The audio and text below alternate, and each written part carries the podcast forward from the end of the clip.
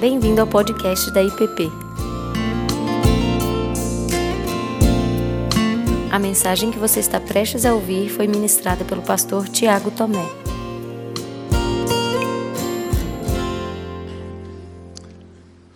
Tentando emendar numa história aqui. Ah, assim que, que eu e a Cláudia nós chegamos em Boa Vista e entramos e fomos para onde nós iríamos morar.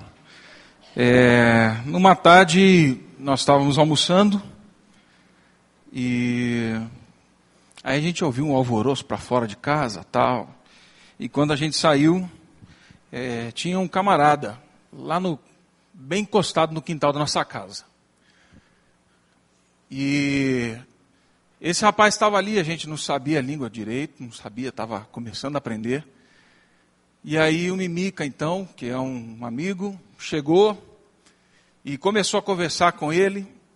E esse rapaz ele apareceu ali com um único objetivo.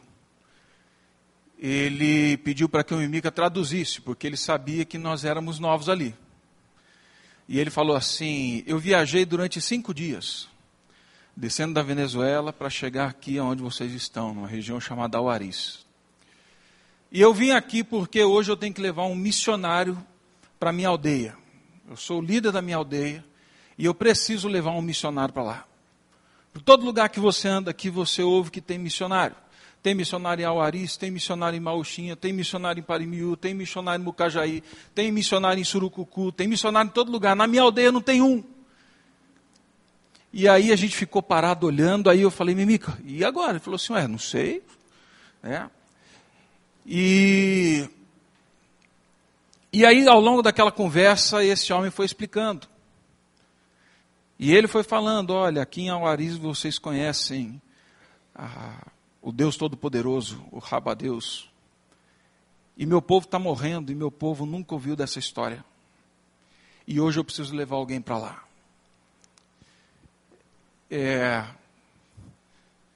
ele voltou só.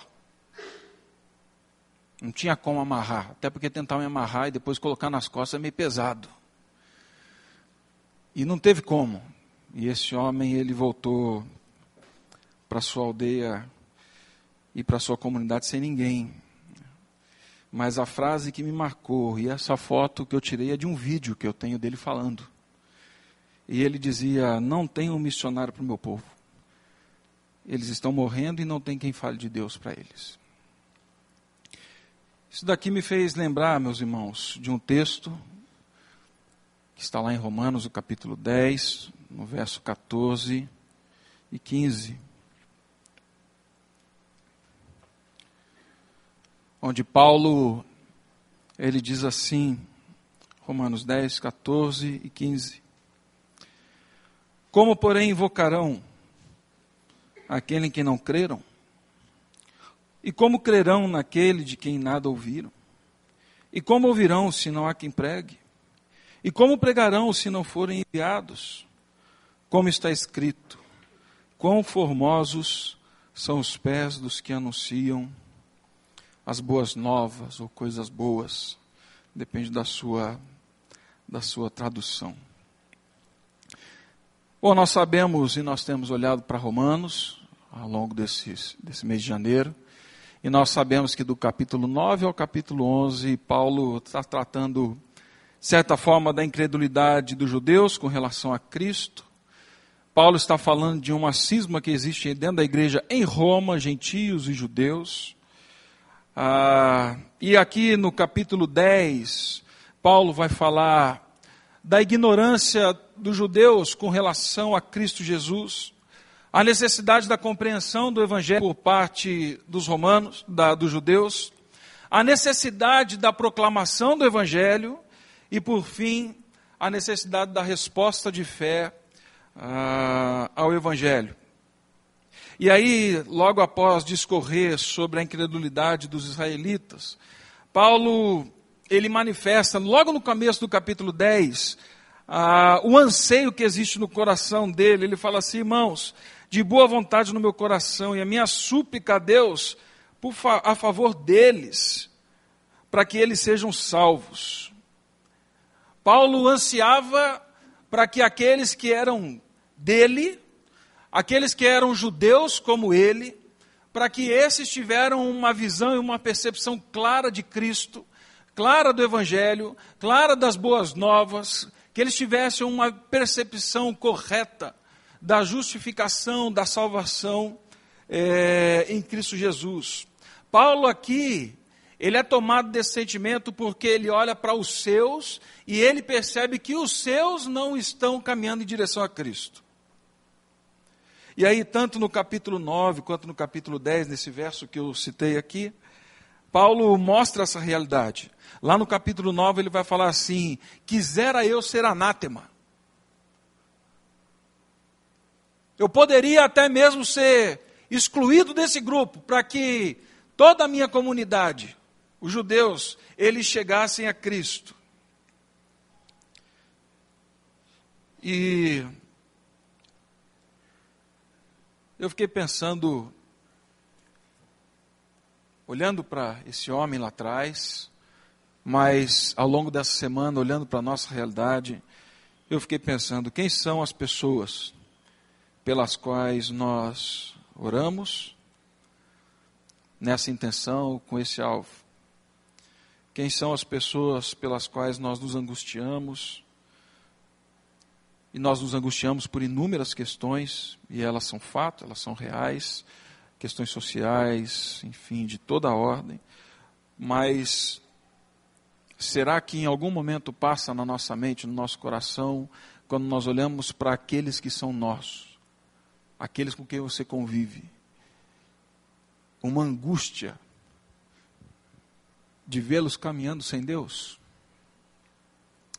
Esse homem ele nunca tinha ouvido falar como a aldeia toda ouviu as outras.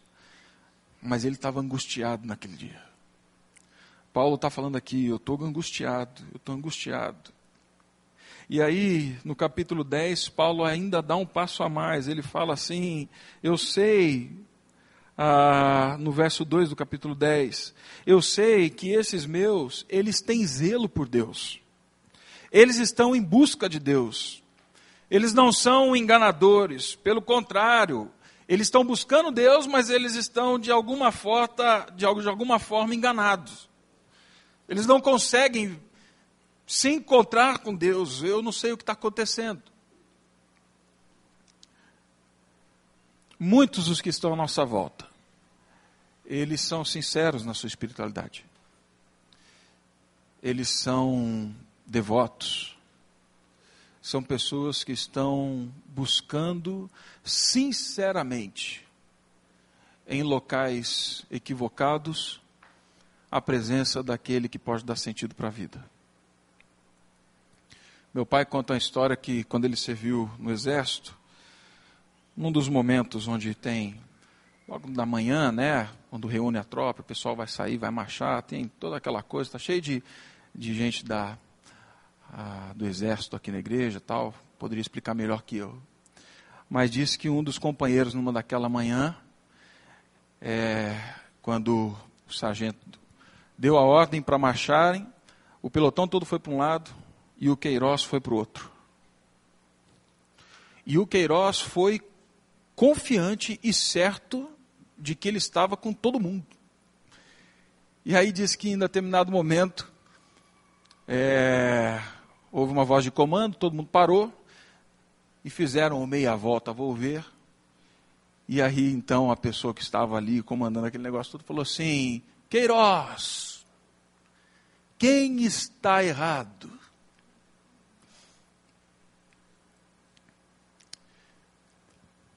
Meus irmãos, muita gente tem marchado. E tem marchado na grande expectativa de estar caminhando para o lado certo. É o que Paulo está falando aqui. Eles têm zelo por Deus. Eles estão buscando Deus. Mas eles estão equivocados. E nesse caminho eles fazem o que é natural de todos nós.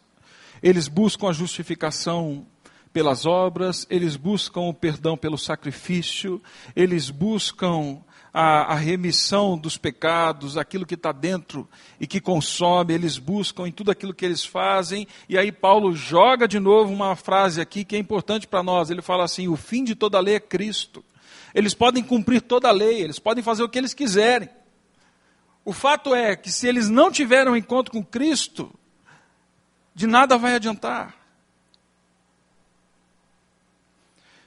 Uma pessoa, uma vez, vendo olhando para essa afirmação depois do culto, falou assim para mim: é, Pastor, essa, essa tua frase é forte, porque parece, parece assim que não existe espaço para outra realidade chegar a Deus senão Cristo. Eu falei: Pois é, meu irmão.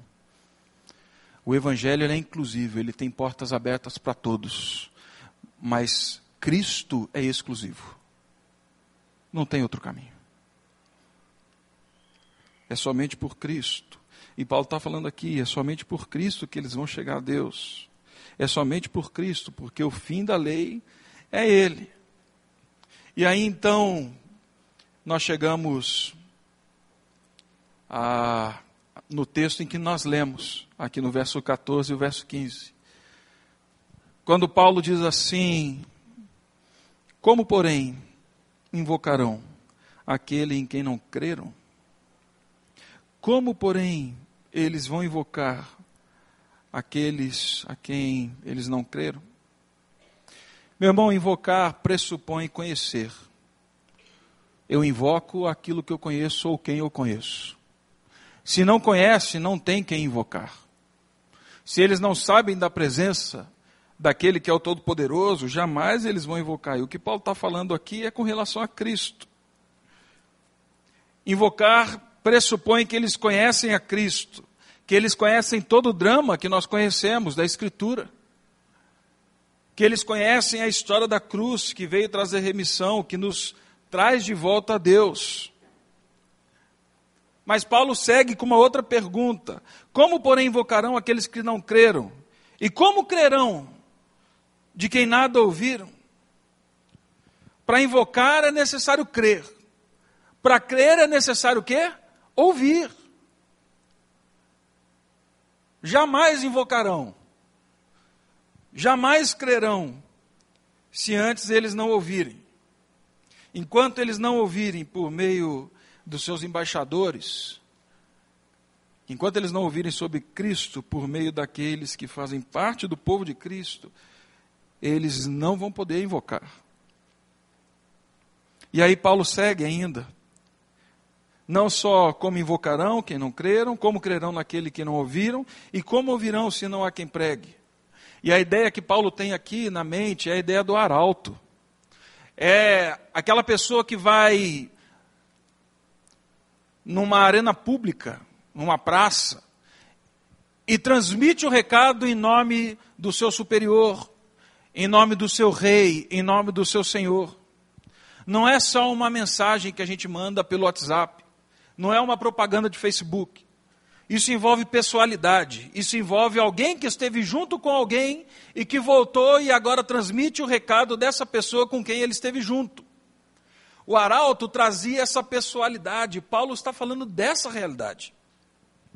Ele não está falando aqui de Deus abençoe o seu dia pelo WhatsApp. Ele está falando de gente que encontra com gente, olha nos olhos e fala assim: Eu tenho um recado para você. Eu tenho algo a te dizer. Mas os nossos, como eles invocarão se não creram, como crerão se não ouviram, e como eles ouvirão se não há quem pregue? E aí Paulo parte para uma outra pergunta no verso 15: E como pregarão se não forem enviados? Paulo não está especificando aqui um tipo de envio. O que Paulo aponta aqui é para uma única realidade. Como eles ouvirão se aqueles que sabem, que conhecem, não se deslocarem, não saírem, não forem, não se moverem em direção a. Como eles ouvirão se não tiver ação, se não tiver decisão, se não tiver obediência, se não tiver movimento comunitário? Como?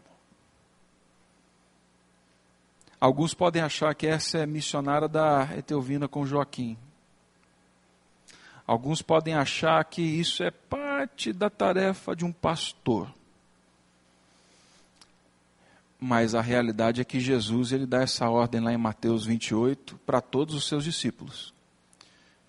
Em Atos 1:8, o que ele fala é assim: "E eu vou dar a vocês o meu Espírito Santo para que vocês sejam minhas testemunhas". E aí ele fala de algumas realidades.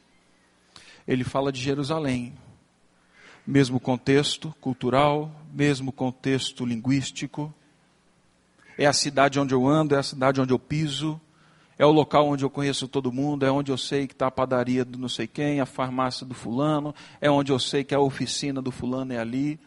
Jerusalém é o meu local, é a minha cidade. Aí Jesus fala assim: além de Jerusalém, agora é Judéia, distante geograficamente, mas culturalmente perto.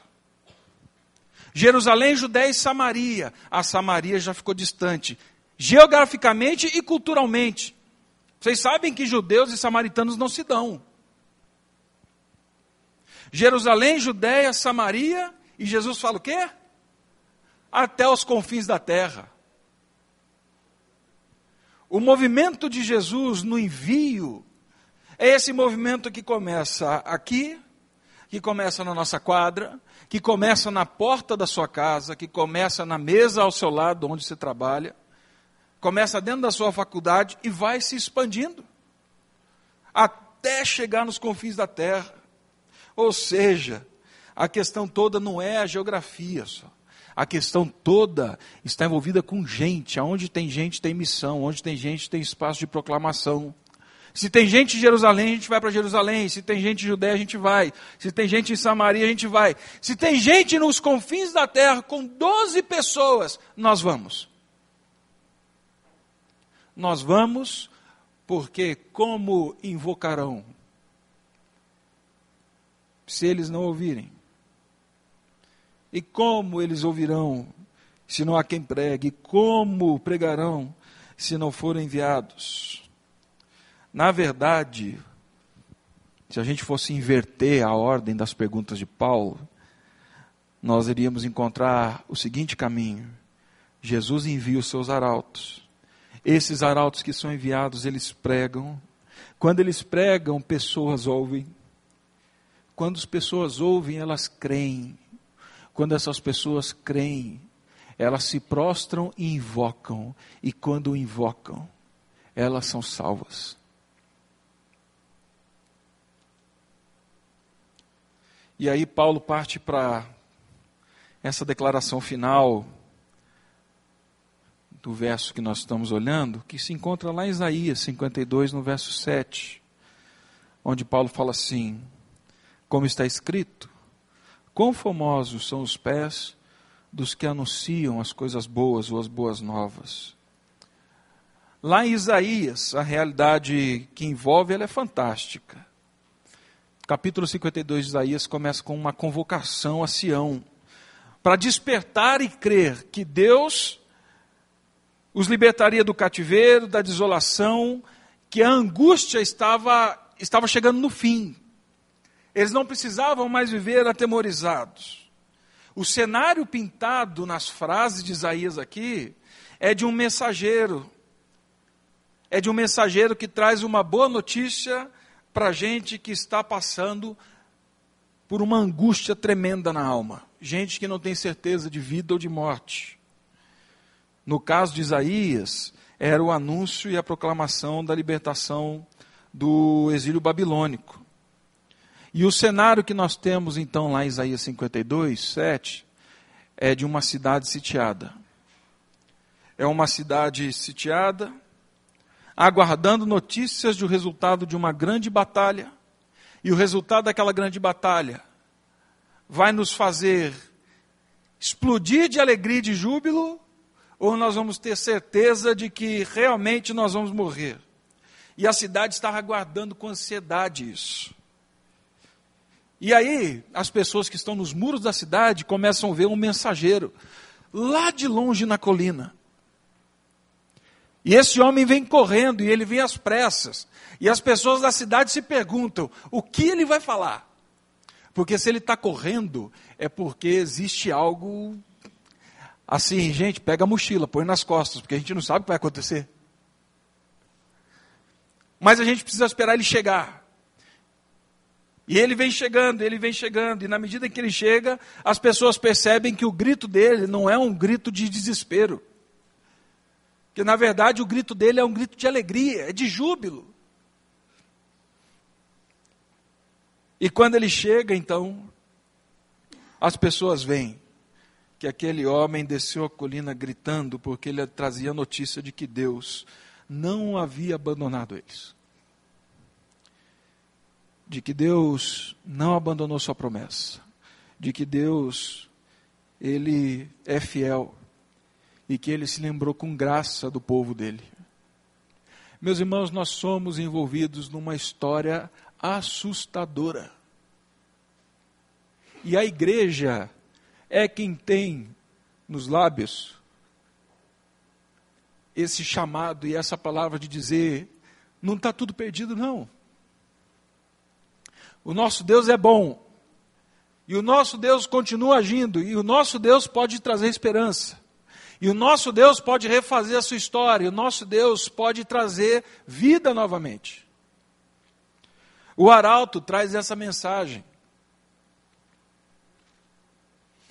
Ele não vem anunciar a condenação de um rei que está vindo falando assim: olha, eu livrei vocês, mas agora tomem cuidado, porque senão eu pego vocês na esquina. Não.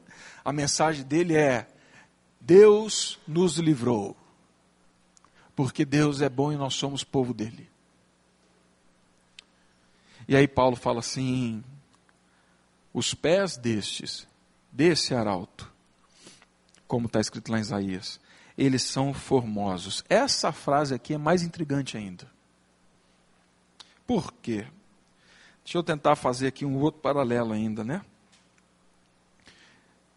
Uma vez viajando para uma outra aldeia junto com um amigo, a partir da cidade já, nós estávamos na cidade. Nós pegávamos a caminhonete, viajávamos cerca de 300 e poucos quilômetros de trás de terra, aí descíamos a moto e seguíamos de moto pela mata até a aldeia. É, numa época de, de, cheia na Amazônia, quem, quem, já esteve na Amazônia sabe que os rios e garapés enchem e eles invadem a mata. E a gente estava andando já ali um bom tempo e a minha moto estourou a corrente de comando, parou no meio do caminho.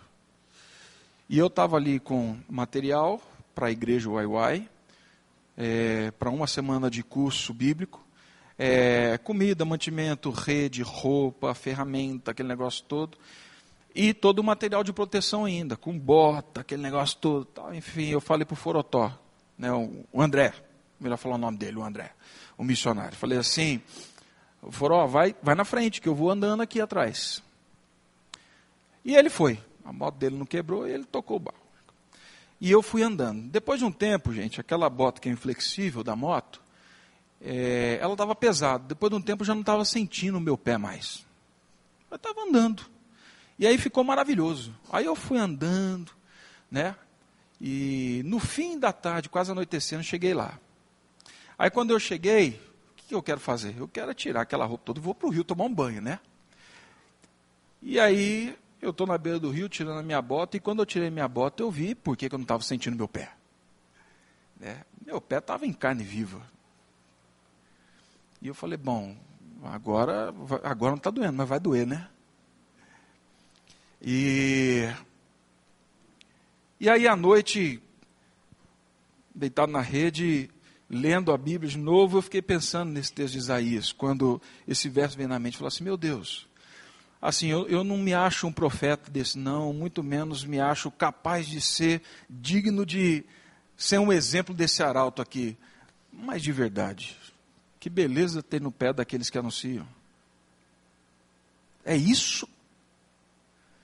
Meus irmãos, vocês sabem que para o judeu a parte mais impura do corpo é qual? É o pé. Até hoje é uma ofensa você mostrar a sola do seu pé para um judeu.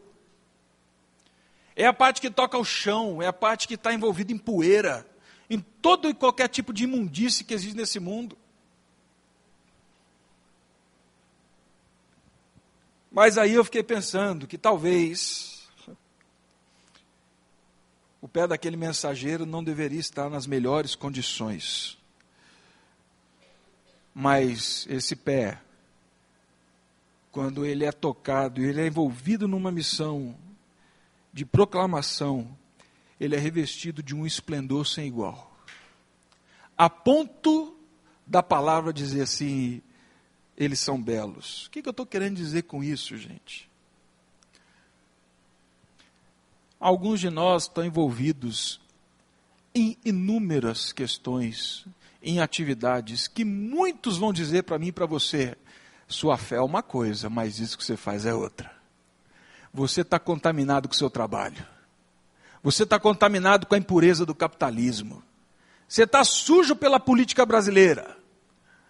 Você está impregnado desse negócio que envolve Brasília. Meu irmão, quando a tua vida é revestida dessa missão de proclamar, e quando aquilo que você faz está tomado dessa missão, saiba que aquilo que você faz, aquilo que as pessoas acham que é impuro, que é mal, que é horroroso, é horrendo, ah, isso é revestido, sim, de glória. Isso é revestido de beleza. Não existe nada impuro nas mãos de Deus. E na medida em que as pessoas seguem proclamando e testemunhando o nome dEle, aquilo que se faz é tomado de uma glória e de uma majestade dada pelo próprio Deus. Uma reunião de agências missionárias, algum tempo atrás. Ah, estávamos conversando sobre esse, o vocábulo missionário. Né? Quem é missionário, quem não é, quem vai, quem fica, quem é sustentado e quem não é, tal, enfim, é uma discussão que vai existir eternamente. Mas aí, diante de um dos, dos amigos, que era também, é, trabalhava numa agência missionária, eu falei assim, meu irmão, me diga uma coisa, é, quem é missionário para você? Falei, ah, que, que, pergunta boba, né? Vai fazer pergunta boba essa hora? Aqui, todo mundo é missionário. Falei assim, então tá, vamos lá, vamos, vamos partir para uma outra pergunta. É, eu tenho na minha igreja pessoas que trabalham em tal, tal, tal área. E esse tal, tal, tal área não é hipotético. Na minha cabeça aqui eu tenho duas pessoas. Essas pessoas trabalham num local muito fechado, muito específico, com pessoas que realmente a sociedade discrimina. Porque são pessoas hiperdotadas, estão trabalhando numa inteligência em algo bem grande dentro do nosso país e fora. Esses camaradas, toda vez que eles entram para trabalhar, eles oram por cada um da sua equipe. Eles sabem nomes, sabem da história, sabem da família, sabem o que fazem. E mais, procuram desenvolver uma amizade para que no tempo oportuno e na hora certa falem de Jesus como tem feito. Aí eu virei para esse rapaz e falei assim: Você que está numa agência missionária, me diga quantas pessoas você conhece, ora e você tem discipulado e tem evangelizado. Você quer saber quem é missionário? É o fulano que está dentro de Brasília.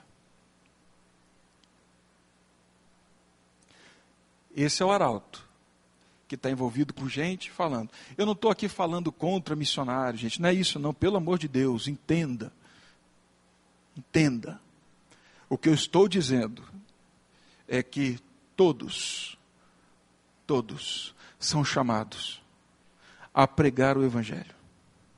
Em Cristo Jesus, todos fomos comissionados.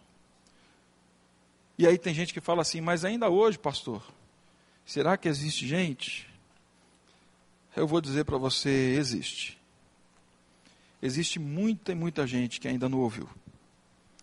Existe muita gente aguardando por cima de um muro, esperando ver algum arauto, esperando alguém descer correndo para trazer uma boa notícia. Com certeza, existe gente esperando chegar um arauto na colina, tem gente esperando um arauto chegar de barco, outros pelo avião de asas de socorro, alguns outros no sertão em cima de um jumentinho. Mas tem muita gente em Brasília, olhando os muros, esperando um arauto, encostar um golzinho, um HB20, ou não, vai, Vamos, aumentar, né? Uma CRV, um Fit, uma Tucson, é, um Uno, um Clio. Tem muita gente aguardando o Arauto chegar assim. Empurrando a moto quebrada, vagão, tá certo? E meus irmãos, nós temos sonhos. Sonhos eles são naturais. Eles brotam. E na conversa com o conselho, no ano passado, quando nós falávamos sobre perspectivas ministeriais, sonhos, essas coisas, é, o conselho me perguntou, falou assim, quais são os seus sonhos? Né? Eu falei, bom, primeiro os nossos sonhos eles têm que ser construídos juntos a gente caminha junto. É, eu acho que o nosso sonho ele deve ser construído junto, aqui no conselho, junto com a igreja, olhando na igreja para o futuro. Mas eu vou falar para vocês então o que, que mora aqui. Eu gostaria muito que a nossa igreja fosse uma igreja plenamente missionária.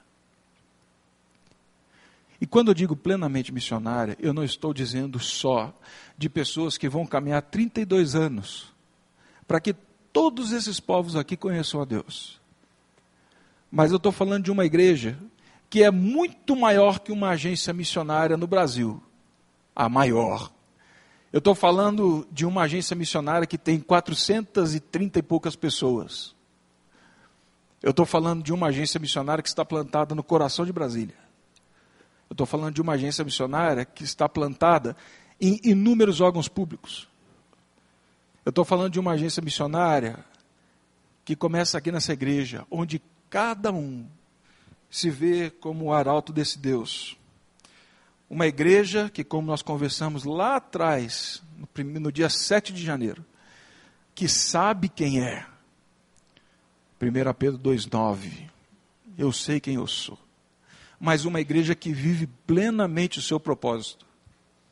Eu sou o que sou em Cristo a fim de proclamar as virtudes daquele que me chamou das trevas para a luz. Eu não posso impor, mas eu falo para vocês algo que, que fica no meu coração. De que, de alguma forma, a nossa igreja ela caminhe nesse sentido. Por isso o texto do boletim. Corpo saudável reproduz. Corpo saudável gera vida. Corpo saudável caminha proclamando. Meu anseio é essa. É que a nossa igreja, entendendo a sua identidade e o seu propósito, olhe para o texto de Romanos e fale assim, Paulo, é, com todo respeito ao apóstolo Paulo, Faça essa pergunta a partir de agora em outra freguesia. Porque aqui nós somos resposta. Porque aqui a gente vai ser resposta em nome de Jesus. Porque aqui a gente vai se envolver com a cidade e proclamar o nome de Cristo. Porque aqui a gente realmente vai lá. Tiago, e aquele povo de Taila? Onze e meia. E aquele rapaz que você mostrou a foto dele? Nós passamos anos orando por eles. E há três anos, esse amigo Mimica, junto com outros missionários, começaram viagens para lá. Mimica mandou uma carta falando assim: aquele rapaz, o fulano que teve lá na sua casa aquele dia, ele faleceu. O filho dele se tornou o líder, mas eles estavam aguardando, porque lá atrás, em 2006, nós tínhamos dito que oraríamos e que acreditávamos que Deus enviaria. Tiago, eles estavam aguardando. As duas vezes no ano ele manda um recado para mim e fala assim: Cara, nós estamos subindo o rio essa semana. Às vezes ele manda assim: Nós estamos subindo o rio semestre que vem. Vem para cá só para você ir lá e ver. Ainda não é hora. Pode ser que aí umas férias, algum tempo assim, eu pegue a Cláudia Laura e a gente vá. Mas, meus irmãos, assim como ele, nós estamos rodeados de pessoas. Rodeados. Esses são os nossos. Então, que sejamos resposta a essas perguntas que Paulo faz. E sejamos resposta para a salvação, para a proclamação do Evangelho. Vamos orar?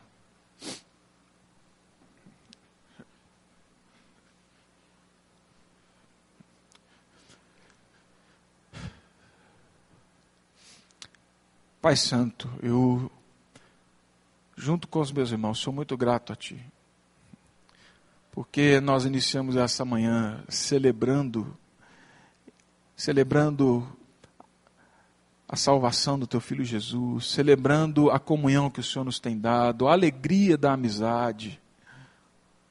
Nós iniciamos com o café da manhã, com muita gratidão, Pai. Nós cantamos e louvamos, relembrando tudo aquilo que o Senhor tem feito em nós.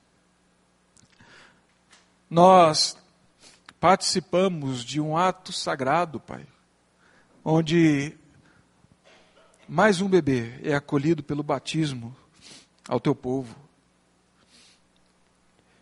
Eu te agradeço muito porque o Senhor hoje, Pai, traz até o Joaquim aqui para de novo nos mostrar o que está além da nossa janela.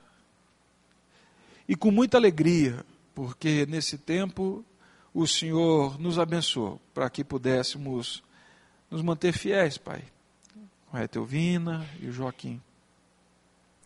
Sou grato ao Senhor pelos inúmeros povos que o Senhor tem alcançado por meio dos teus arautos, Pai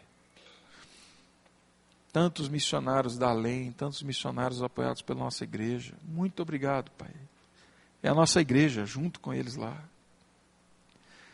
Mas, Pai Santo, eu clamo ao Senhor para que o Senhor nos ajude a perceber essa realidade aqui em Brasília. O Senhor nos plantou aqui. Essa cidade é nossa. O Senhor nos colocou aqui, não foi só para ganhar dinheiro, ser bem-sucedido. O Senhor nos trouxe para cá com um propósito. E, sobretudo, Pai, tenho plena convicção que, dentro de muitos propósitos, a proclamação da salvação do Teu Filho Jesus é um deles. Pai Santo, que o Senhor nos ajude a perceber os ganchos, as oportunidades, os locais aonde entrar. Que o Senhor nos dê palavra santa, mas que o Senhor também nos dê ousadia, criatividade, que o Senhor nos dê perguntas certas, que o Senhor nos dê também silêncio, que o Senhor traga sobre nós perseverança, para que sejamos resposta a esse texto que nós lemos hoje. E que realmente, Pai, ao viver comunitariamente, ao testemunhar do Teu Filho Jesus, ao louvar o Teu santo e bendito nome, que o Senhor faça aquilo que é próprio do Senhor e que já está escrito lá em Atos. Que o Senhor acrescente, não à nossa igreja, mas ao Teu povo, aqueles que vão sendo salvos, e que esses caminhem glorificando o Teu nome e te prestando culto, Pai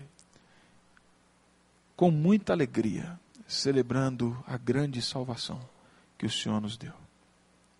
Assim, Pai Santo, faz-nos realmente uma igreja plenamente missionária.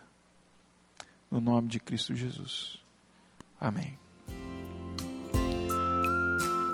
Você acabou de ouvir o podcast da IPP.